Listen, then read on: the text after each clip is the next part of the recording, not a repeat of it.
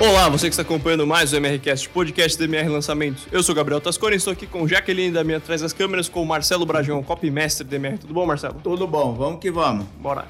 Então, para começar o episódio de hoje, Marcelo, vamos lembrar um pouco o que a gente falou no último episódio? Vamos lá, no último episódio eu falei sobre como foi 2020. É para mim, para nossa agência, para a galera aqui, o que deu certo, o que não deu certo, o que a gente fez de novo, os desafios que a gente enfrentou. E eu acredito que pode inspirar muito você a tomar decisões na sua vida, na sua carreira, na sua jornada, no seu negócio. É, então, depois que você acabar de assistir ou ouvir esse episódio aqui, vai lá e assiste ou ouve o episódio anterior, número 57, né? Muito bom. E para começar o episódio de hoje, Marcelo, o que, que a gente vai falar? Qual o tema? Hoje nós vamos falar sobre uma frase que mudou tudo na minha vida, mesmo depois que eu já tinha alcançado grandes resultados. E isso foi para. Porque eu vejo assim, né? É, é, ser copy, trabalhar com, a, com, com argumentação persuasiva, com persuasão, com textos que levam as pessoas a tomar decisões em relação aos produtos e serviços que você vai oferecer, é uma responsabilidade muito grande. E você é melhor nisso quanto mais você conhece as pessoas para quem você escreve.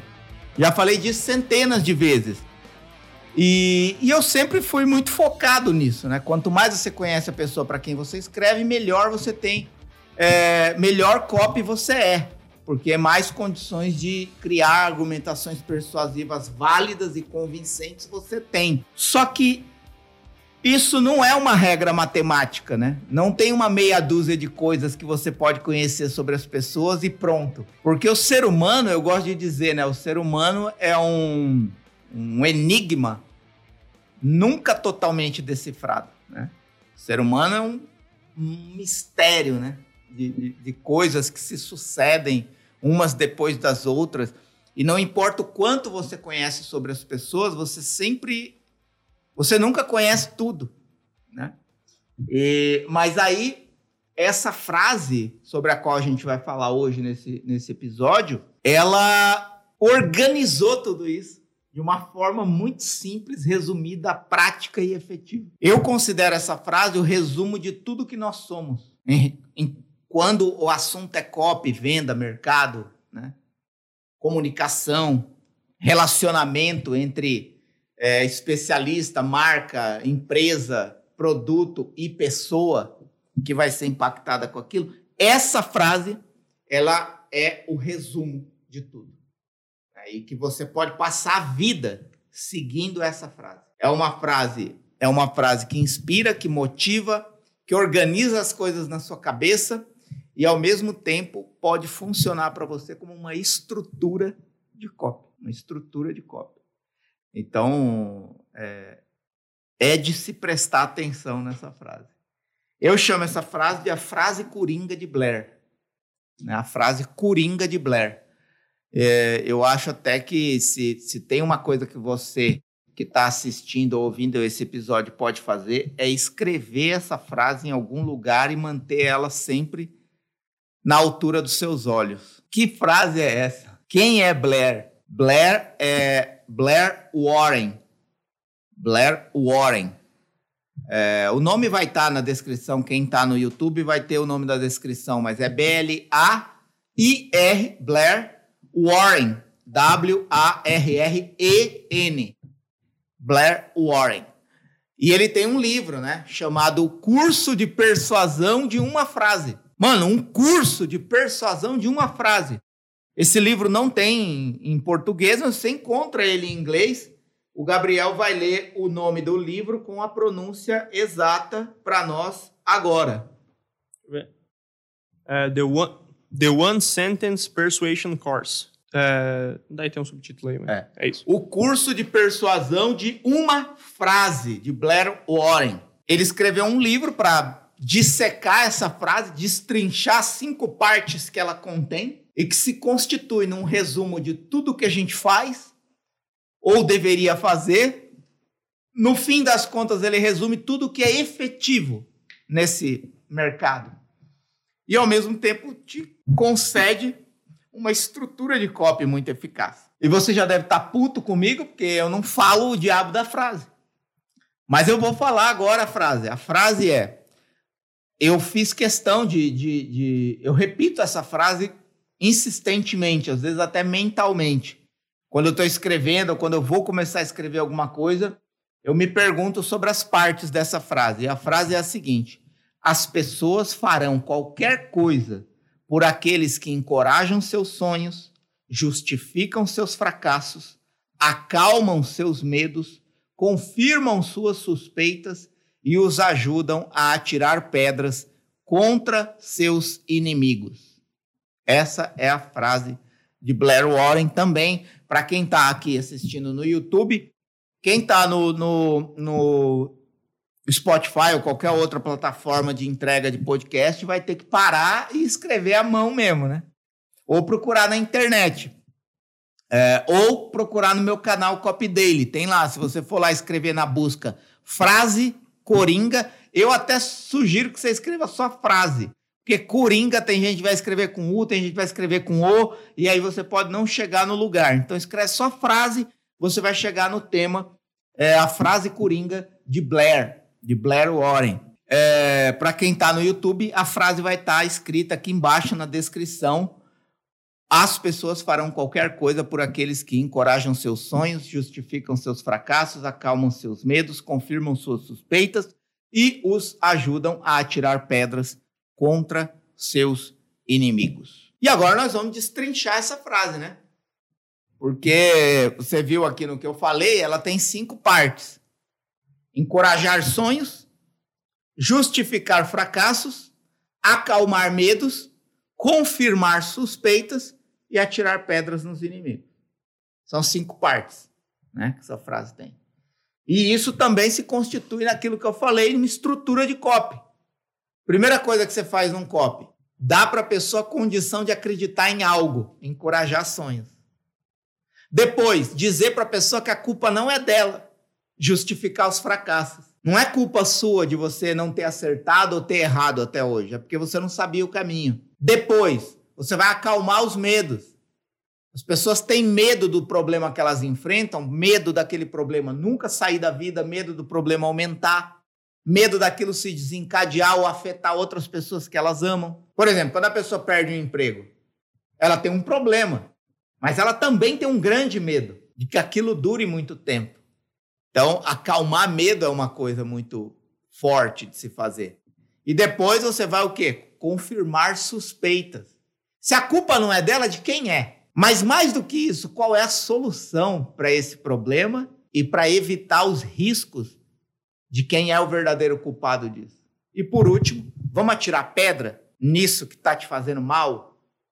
Eu vou te ajudar a tirar pedra no inimigo, no vilão, no que está te fazendo mal. E assim você ganha a pessoa para o seu lado. Você ganha a pessoa, a pessoa fica do seu lado. E a partir daí é só você fazer uma boa oferta de um bom produto que materializa tudo isso numa solução que vai fazer com que a pessoa dê passos na direção daquilo que ela busca ou dê passos na solução de um problema que ela enfrenta. Então, é, é isso. Vamos dissecar aí essas cinco partes. Manda bala, Gabriel. Muito bom. Então, antes de entrar nesse na, na dissecação, propriamente dita. Dissecação. Dissecação. Dissecação, para quem não sabe, é um termo médico. Conheci uma, uma menina quando eu era adolescente, chamada Daniela, e ela fazia medicina. E uma vez eu fui buscar ela na faculdade, eu tinha uns 18, 19 anos, e eu entrei no laboratório e eles estavam dissecando um cadáver. Foi a primeira vez que eu ouvi esse termo. É, a parte do rosto, né?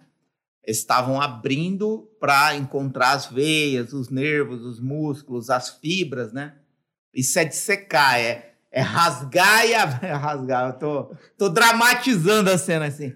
É abrir para ver por dentro, né? Então é o que a gente vai fazer agora, é abrir a frase para ver ela por dentro. Vamos lá. É muito bom.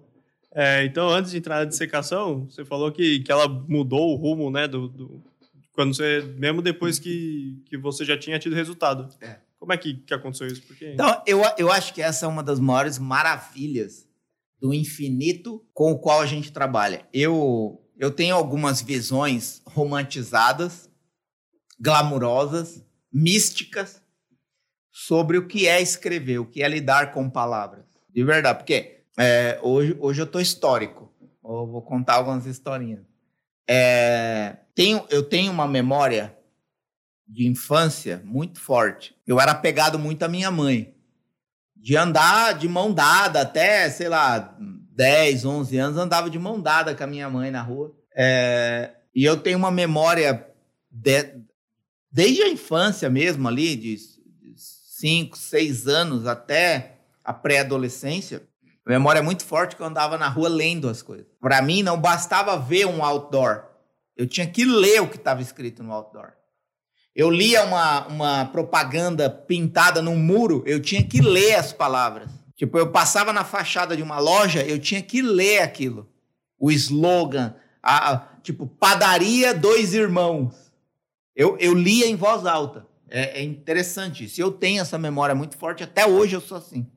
Às vezes eu estou dirigindo, aí bate o olho numa propaganda, eu automaticamente eu leio aquilo em voz alta. Mas por que, que eu estou falando isso? Porque eu vejo que trabalhar com palavras é um é infinito. É só você pegar de A a Z quantas combinações são possíveis. São infinitas, infinitas. As palavras já são quase infinitas.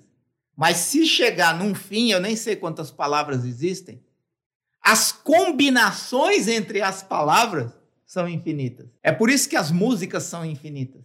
Os poemas são infinitos. Os livros são infinitos. Porque eu posso te dizer mil vezes a mesma coisa de formas diferentes. E quem me permite isso? O infinito das palavras. Então, eu sei, isso é, isso é romântico? É. Mas eu enxergo como uma espécie de, de você saber usar as palavras é um poder. É um poder sobrenatural, quase. É por isso que eu falo que é no limiar do místico que eu acredito, né? As palavras. É... Então, esse é um primeiro ponto, né? Eu acho que essa frase, é... imagina quando você já fez tanto de alguma coisa, quando essa frase chegou para mim, eu já tinha feito cinco anos dessa coisa. Né? Eu já tinha resultados expressivos, já tinha trabalhado para diversos mercados, já tinha escrito centenas e centenas de cópias. Centenas e centenas de cópias, assim, considerando e-mail, isso, aquilo. E aí, de repente, você bate o olho numa frase e você fala: Puta que pariu, tá tudo aqui. Tudo aqui, em três linhas. Né? É, é, aquela, é aquele tipo de, de, de construção de ideia que te dá uma inveja profunda de ter sido o criador dessa frase. E, e, e assim, é, essa é outra coisa também. Não existe sentimento e emoção negativa. Quando você tem inveja, você tem inveja mesmo. Pronto. É próprio do ser humano. Tá querendo roubar da pessoa. Não, Blair Warren é um, foi um mágico nessa hora das palavras. Né? Então, essa maravilha que me encanta. De como que uma pessoa em três linhas, numa frase, conseguiu organizar tudo o que estava pairando na minha cabeça. Quase como que você entra num quarto bagunçado e milagrosamente com uma varinha de condão as coisas vão se dobrando e se arrumando nas suas devidas gavetas. Uf. Então você passa a se apaixonar de novo pelo poder das palavras, pelo poder que tem um copy bem feito, como esse, que poderia ser, por exemplo, se ele já não tivesse criado uma headline para vender curso de copy. Imagina que você bate o olho num copo e está lá no topo do copo. As pessoas farão qualquer coisa por aqueles que encorajam seus sonhos, justificam seus fracassos, acalmam seus medos, confirmam suas suspeitas e os ajudam a tirar pedras contra os seus inimigos. Eu vou te ensinar isso agora. Eu vou te mostrar como fazer isso agora. Ah, então, eu acho que. E aí, a partir dali, é, você e a partir do momento que você tem essas experiências, como eu tive quando eu conheci essa frase, você tem uma nova injeção de ânimo. Né? É como se é, até ali fosse um ciclo de conhecimento. A partir dali você inicia um novo ciclo de conhecimento. E é perceptível como que a sua capacidade muda a partir do momento que você acessa algo que organiza as coisas para você, como essa frase. E aí eu, eu, eu, percebo nitidamente que há um crescimento na minha produtividade, na qualidade do meu copy, nos resultados que eu alcancei, a partir do momento que eu tive acesso a esse livro, o curso de persuasão de uma frase. E mesmo quem não quem não, não sabe inglês, eu, eu não sabia inglês quando eu conheci essa frase. Conheci a frase, claro, traduzida. Aí a curiosidade. Quem foi? Blair Warren. Onde ele disse isso? Num livro. Cadê o livro? Só tem em inglês. Eu comprei, é, eu tenho esse livro no Kindle da Amazon e, e já falei isso, não tenho vergonha nenhuma de falar isso.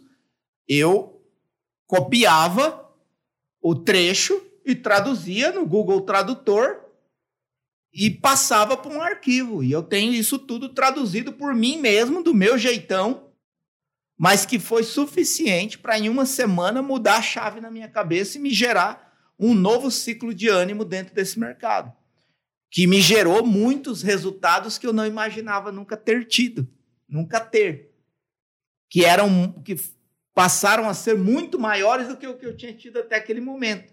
Foi única e exclusivamente por causa da frase ou da aplicação prática da frase? Não, mas porque a descoberta da frase me deu um novo ânimo. E eu acho que é isso que você não pode deixar morrer. É qual é a sua história que te trouxe até aqui e o que significa copy para você.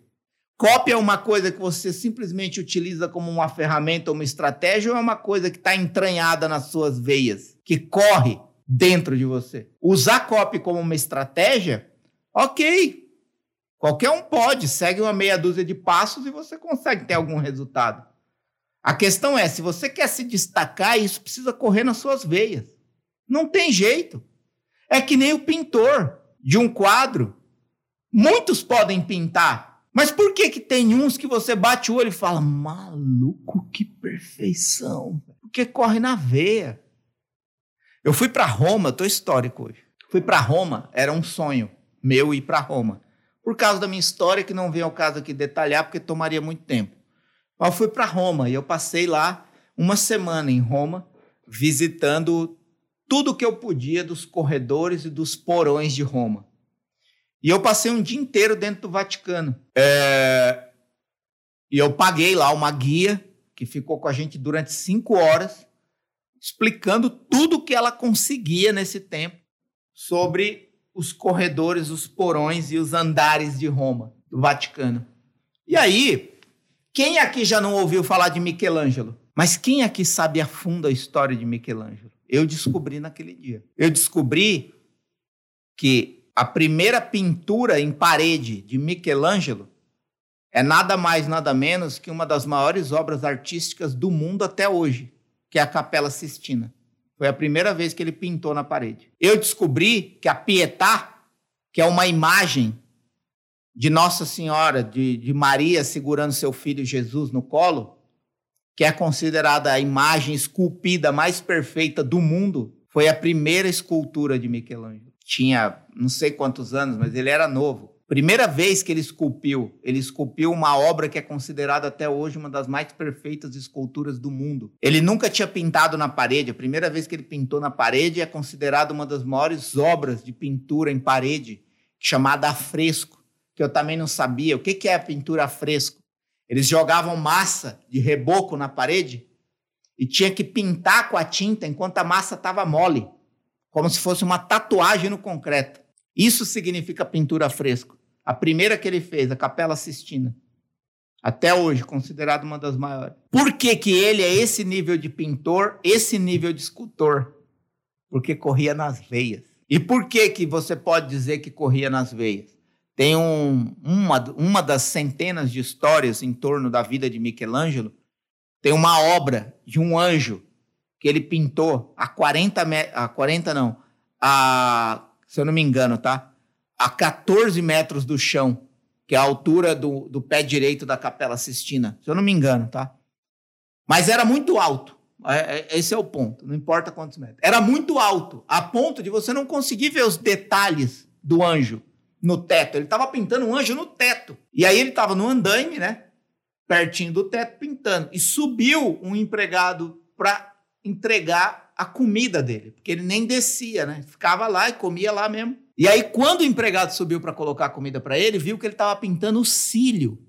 O cílio do anjo. Um cílio do anjo. E aí o empregado falou assim: Ô Michelangelo, na boa, mano. Ninguém vai ver isso aí. Mano, olha o fiozinho que você tá pintando, ninguém vai ver isso aí não lá de baixo. Aí ele falou: Eu não pinto para quem vê de baixo. E quem vê de cima, tudo vê.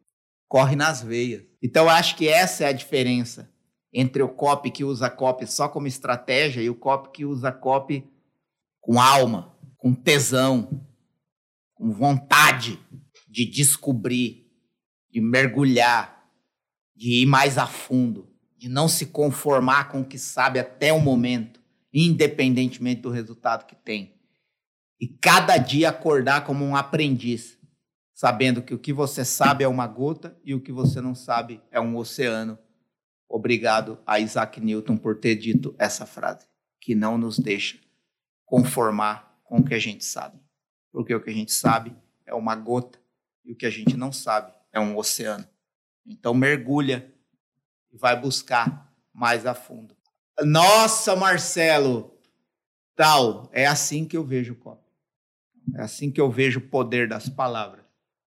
A força que as palavras têm na vida de uma pessoa. E o que isso pode provocar de resultado para você e de mudança e transformação na vida das pessoas que vão ser impactadas pelas palavras que você vai usar, como Blair Warren impactou a minha vida, quando eu já sabia muito sobre copy, já tinha tido muito resultado, poderia simplesmente ler como mais uma frase de efeito e de impacto só para me vangloriar que agora eu sei dizer uma frase de efeito e de impacto. Não, isso mudou o curso da minha vida. E agora vamos entrar no que disseca essa frase. É, então, entrar nesse primeiro ponto, que é você mostrar que você acredita nela, você encorajar os sonhos dela e mostrar que eles são possíveis, que você acredita nisso. É, dela da pessoa, né? Isso, da pessoa é, que tá ouvindo. Encorajar os sonhos, é o primeiro ponto, né? É, é, é muito interessante, eu, tô histórico eu vou anotar aqui para eu não me divagar, para eu não divagar e, e, e ficar no, no, tema. Mas eu quero contar essa história. Eu tirei 10 dias de férias agora no final do ano, né? Natal e Ano Novo. É, e aí eu fui viajar para um lugar que é uma espécie de hotel fazenda, um spa. Né? Minha esposa precisava, tá esperando neném e tal. E a gente trabalha pra caramba, ela também não para e tal. E aí falou: Meu, vamos para um lugar onde nem a internet pega direito.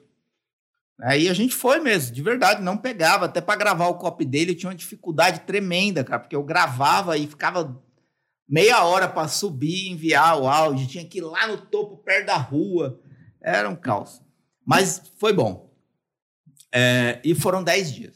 Nesses dez dias eu li três livros eu li. É, eu terminei de. Eu, eu, li dois inteiros e um eu terminei. É, eu terminei de reler o Nudge, o livro do Richard Thaler. Eu estava relendo ele, faltavam umas 100 páginas para terminar a segunda leitura.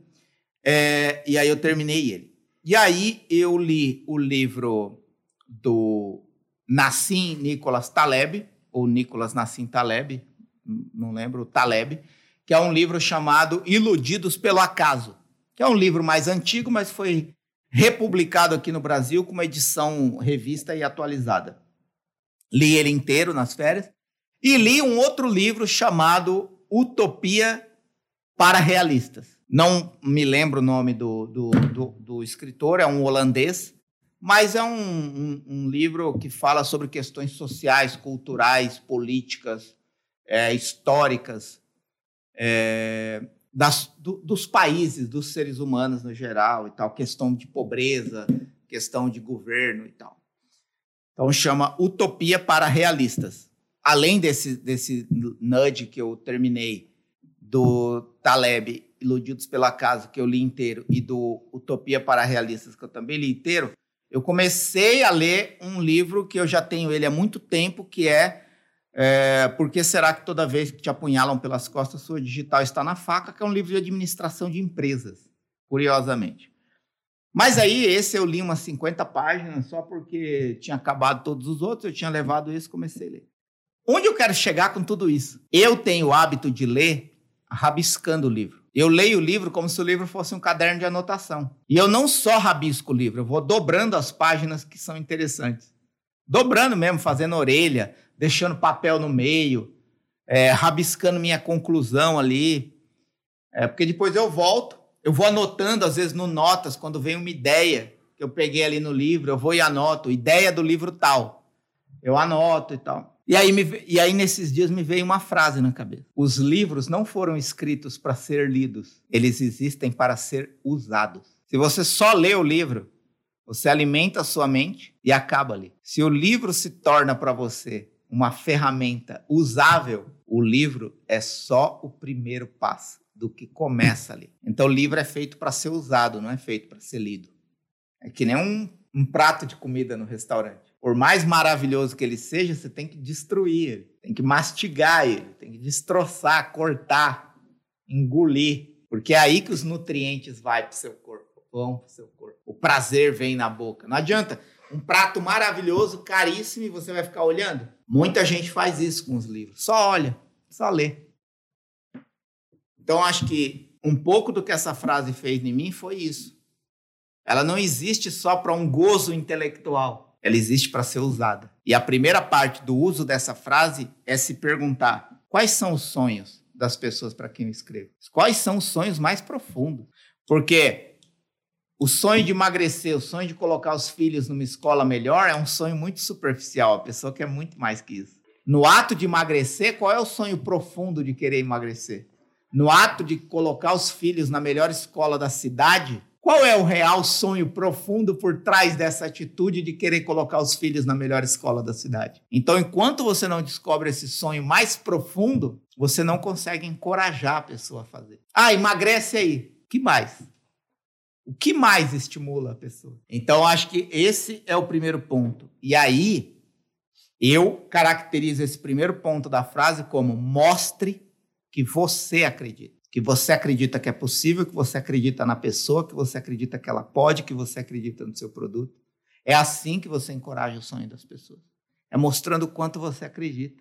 Ninguém se tornou o melhor atleta do mundo com um técnico que não acreditava nele. Faz sentido ou não? Tá, o Sam Bolt então se tornou o melhor simplesmente saiu correndo. Por que, que ele tinha técnico então? E você acha que ele tinha um técnico que não acreditava nele?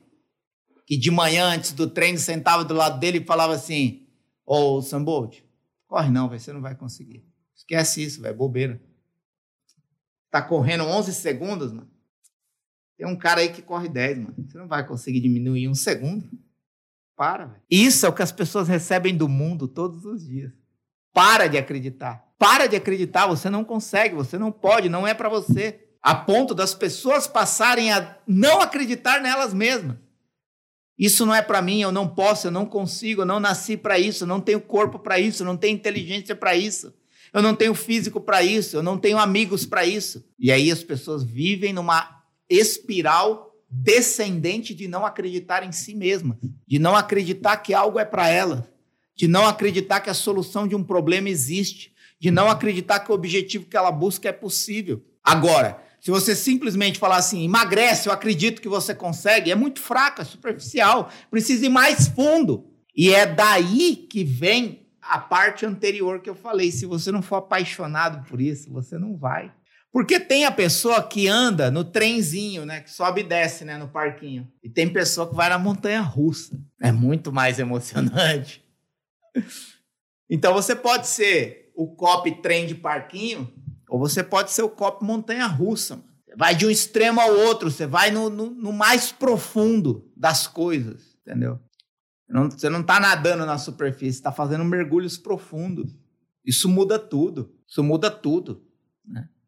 É, eu, eu gosto de dizer que eu não escrevo copo para vender, não. Eu escrevo copo para a pessoa enxergar que ela precisa. É muito diferente. É muito diferente. Vender, você sai na calçada, bate palma, chama a atenção das pessoas e manda comprar sapato. Quando você acredita que é possível para a vida da pessoa, você sente uma responsabilidade de convencer a pessoa a enxergar que é possível para ela. E esse é o primeiro ponto. Encoraje o sonho das pessoas para quem você escreve.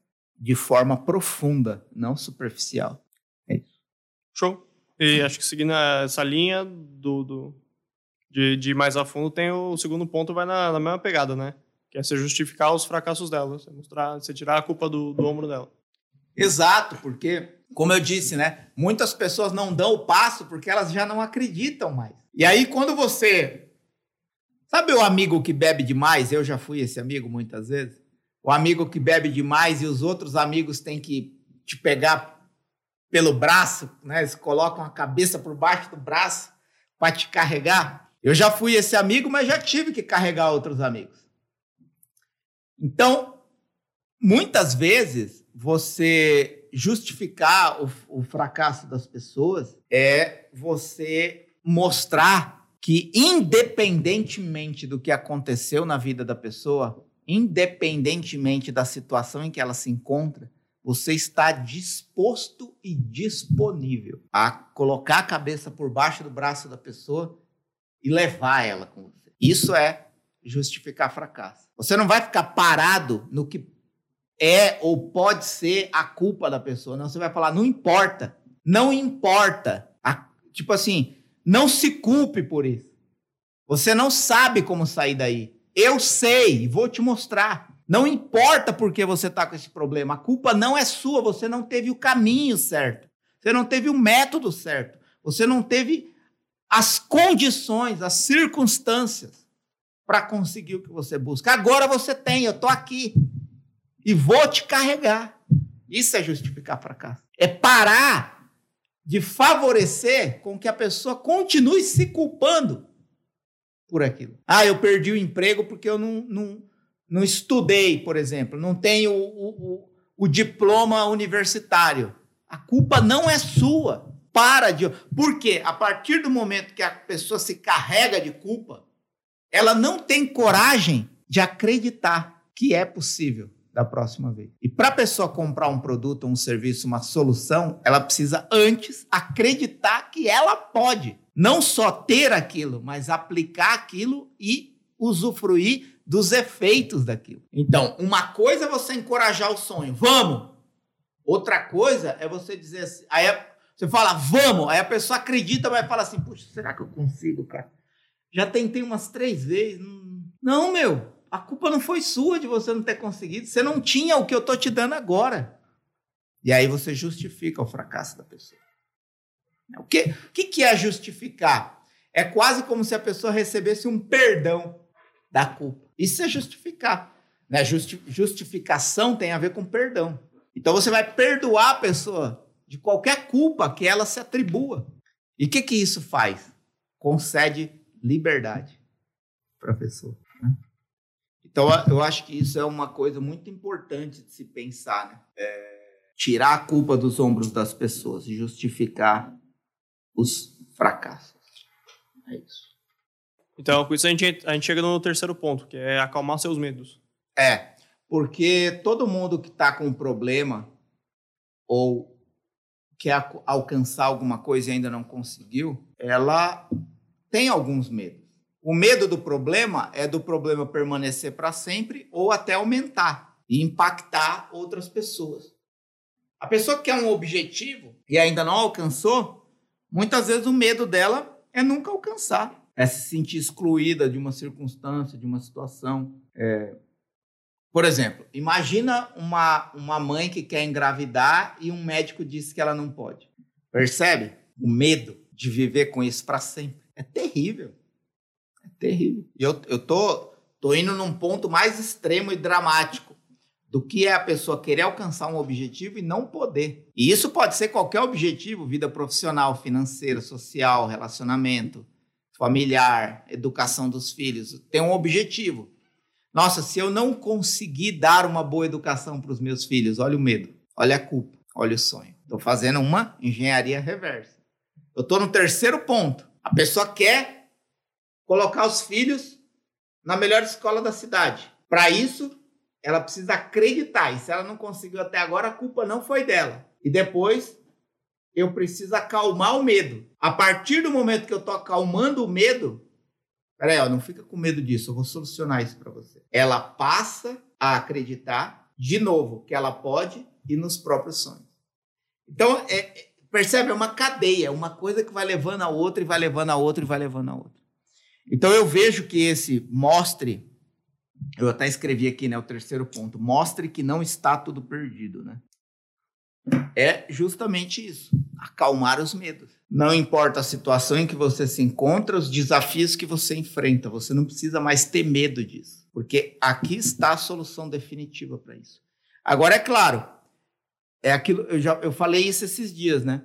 Tem gente que oferece as coisas desse jeito, mas as coisas não são isso? Sim. Mas aí depende do seu caráter, né? Se você quer ser esse tipo de pessoa que promete o que não que você não cumpre, ok, é uma escolha, né?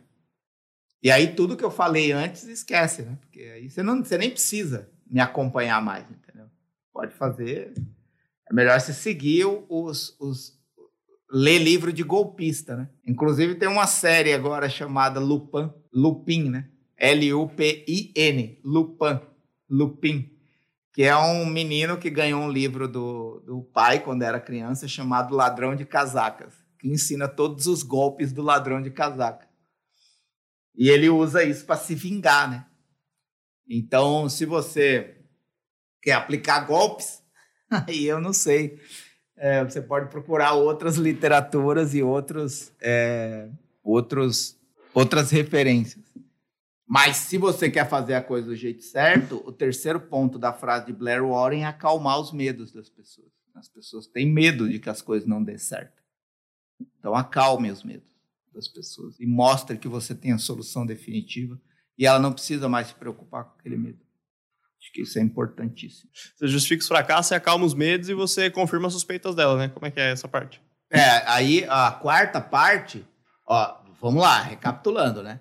Você encorajou o sonho, justificou o fracasso, a culpa não é sua e você acalmou os medos. Não importa a situação em que você está, que está a solução definitiva. E aí você precisa confirmar a suspeita. Se a pessoa não é culpado, quem é? E é aí que entra a estratégia do vilão, do inimigo. Qual é o verdadeiro problema? Você acha que o problema é esse, mas sabe qual é o verdadeiro problema? Por exemplo, você acha que comer demais é o problema de você estar tá acima do peso, mas esse não é o verdadeiro problema. O verdadeiro problema é que você está comendo demais um ingrediente que provoca 80% da sua obesidade: o trigo. Meu Deus. Eu não, eu não, ó, gente, eu não tô, isso aqui não é científico, tá? Eu tô falando uma possibilidade. Tem, tem, tem dietas que dizem, né, que o trigo é o vilão número um da obesidade. O trigo do pão, o trigo do bolo, o trigo da massa, o trigo do macarrão, né? Não é o carboidrato, é o trigo. Ah, mas é pão integral, mas o trigo. E aí você para de comer trigo por uma semana, você fala, maluco, eu tô mais leve minha respiração está melhor, meu corpo está melhor, minha pele está melhor. Estou falando de uma linha, uma linha. Eu conheço um cara que vende algo assim. Aí, aí percebe? Olha para você ver. A pessoa queria emagrecer. Aí você encorajou o sonho dela de que ela pode, no mais profundo, porque ela vai obter uma série de benefícios com isso. Inclusive o benefício do status social, que ela pode estar tá afetada porque ela não está feliz com ou satisfeita com o corpo que tem. Aí, a partir dali, você vai e justifica o fracasso. A culpa não é sua de você estar nessa situação. É simplesmente porque você foi instruída, ou você foi ensinada, ou desde criança alguma coisa, e você nunca teve o caminho correto, o método simples, a coisa mais prática. E aí eu vou e acalmo o medo. Mas calma, você não precisa ficar com medo disso, porque eu estou aqui com a solução definitiva. E essa solução definitiva, ela parte do princípio de você entender que o verdadeiro inimigo não é o que você pensa que é. É que a sua alimentação está muito baseada no trigo, que é responsável por 80% de você, da sua obesidade, por exemplo. Percebe o que, que é confirmar a suspeita? É, tem a ver ainda com comer demais, mas está inserindo ali o elemento chave. Então, ao mesmo tempo que você confirma a suspeita da pessoa, ela tá comendo demais, mas está comendo demais uma coisa errada. Outra coisa, é de esse é um, um, um, exemplo que eu dei mais é, elaborado, vamos dizer assim. Outra coisa é você desvendar alguém que a pessoa já suspeita que é o maior inimigo. Por exemplo, um empresário que está lutando ali para aumentar o faturamento da empresa. E aí você mostra o que está drenando a maior parte do seu lucro são os impostos que você paga. Eu sabia. Eu sabia. É o governo. Não adianta ser empreendedor no Brasil. Calma. Eu vou resolver isso para você. Existe uma forma de você estruturar a sua empresa que legalmente você paga menos impostos. Estratégia tributária. Dentro da lei, uma única atitude que pode corrigir o curso da sua estratégia tributária e você pode deixar de pagar 30% de impostos e pagar 6% legalmente, sem nenhum jeitinho, sem nenhuma tramóia.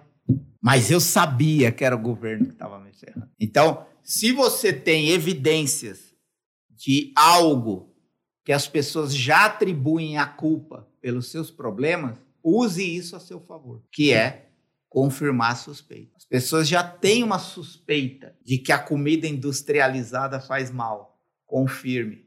De que o governo não está do meu lado. Confirme. Percebe?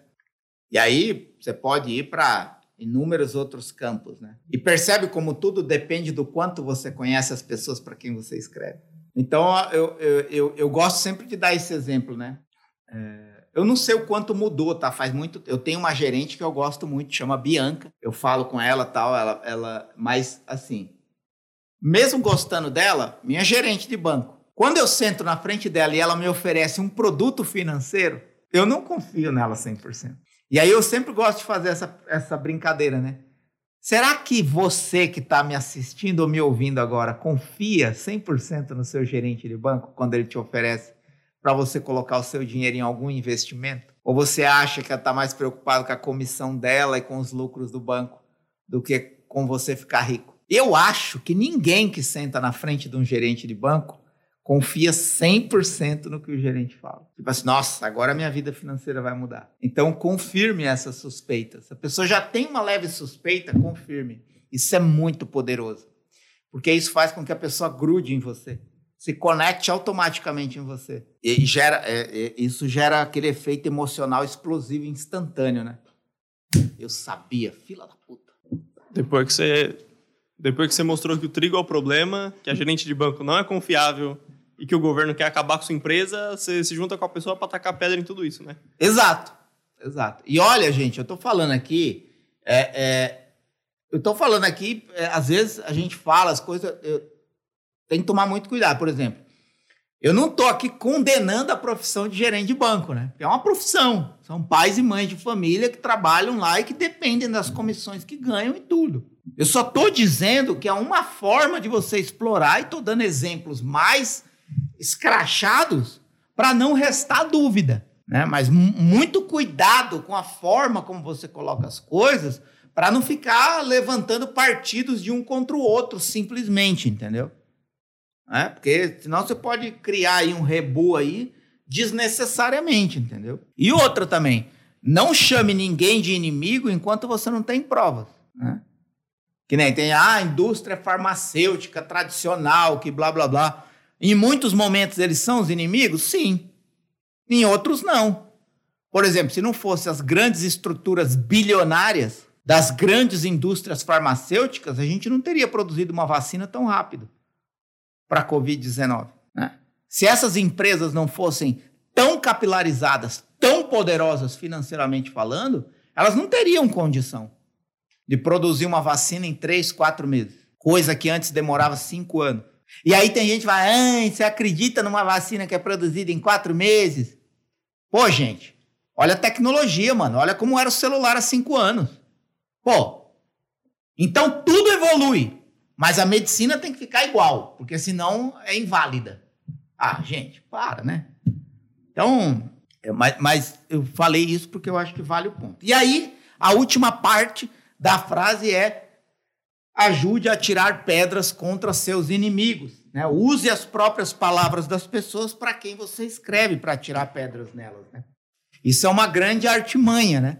Que é você saber como as pessoas falam mal dos inimigos que elas têm e use essas mesmas palavras para também atirar pedras nos inimigos delas. E assim ela fala: esse é gente minha, porque fala como eu, entendeu? Então percebe como essa frase do Blair Warren, ela vai desde o sonho até a oferta de uma forma muito, né? Encoraja o sonho, Justifica o fracasso, a culpa não é sua. Acalma o medo, eu tenho a solução. É, é, confirma a suspeita, o verdadeiro problema, o verdadeiro inimigo. E aí atira a pedra nesse inimigo, oferecendo uma solução definitiva, que é a oferta. Vou dar um exemplo aqui, tá? Um grupo de mães do mesmo bairro que não se conhecem, mas os filhos delas estudam na mesma escola. Uma escola particular que cobra 100 reais de mensalidade. Eu queria que existisse essa escola. E aí, da noite para o dia, a escola aumenta a mensalidade para 500 reais. Cinco vezes mais caro. Essas mães que não se conheciam vão se unir na frente da escola para atirar pedras contra, as, contra a escola. É esse efeito que você precisa provocar nessa última parte. É agregar as pessoas que têm o mesmo sonho, que precisam do mesmo, do mesmo encorajamento, que precisam das mesmas justificações, que precisam do mesmo da mesma calma diante do medo, que precisam da, da, da, das mesmas justificações. Nesse momento aqui é o momento que você abre os braços, abraça todo mundo e começa a protestar contra o inimigo. Essa força, essa força de todos juntos é que faz a venda, é que faz a comunidade é que faz o grupo de clientes, é que faz o fã que defende a marca, é que faz a audiência forte, o público, o cliente. É a hora que você abraça todo mundo para tirar pedra contra o inimigo. É só imaginar a cena. Dez mães, nenhuma se conhece, nunca se viu, nunca se cumprimentou. Vai levar e buscar o filho dentro dos seus carros ou tão rápido que uma nem cumprimenta a outra, não se conhece mora cada uma num, num quarteirão. Mas aí a escola afeta o filho das 10. As 10 se juntam contra a escola. É isso. E aí, o que que surge? O grito de guerra. Use as próprias palavras das pessoas para quem você escreve, para tirar pedras nos seus inimigos, para criar um, criar um mantra, criar um grito de guerra que dá mais força para o grupo, para vencer o inimigo e encontrar a solução definitiva. É assim que eu vejo essa frase e é apenas uma das possibilidades de enxergar essa frase, de secar essa frase e viver essa frase, o que é mais poderoso ainda. Porque essa frase não foi feita para ser usada como uma frase de impacto ou de efeito que você coloca num quadro e lê ela todo dia, mas ela não quer dizer nada na sua vida. Essa frase é feita para ser usada, assim como um livro não é, não é escrito para ser lido, mas ele é escrito para ser vivido, para ser usado no dia a dia. É isso. Muito bom. Então acho que com isso a gente encerra esse episódio de hoje. Eu também acho. Coisa linda. Então, Marcelo, para terminar, você tem algum comentário, alguma consideração final? Minha consideração final. Grave isso e passe a sua, o resto da sua vida vivendo isso. Se é que você quer ter algum resultado vendendo alguma coisa com copy. As pessoas farão qualquer coisa por aqueles que encorajam seus sonhos, justificam seus fracassos, acalmam seus medos, confirmam suas suspeitas e os ajudam a tirar pedras contra seus inimigos. Blair Warren. Muito bom, então com isso a gente se despede. Onde você tiver, tem playlists e listas de reproduções para os outros episódios do MRCast. Se tiver no YouTube, deixa seu like, comentário, compartilha esse vídeo com, com quem você acha que vai gostar também. Na descrição tem links importantes. Se você tiver no Spotify, entra no Instagram do Marcelo, arroba Marcelo Bragion, que lá tem os mesmos links. E é isso. Muito obrigado a você que acompanhou até aqui e até mais.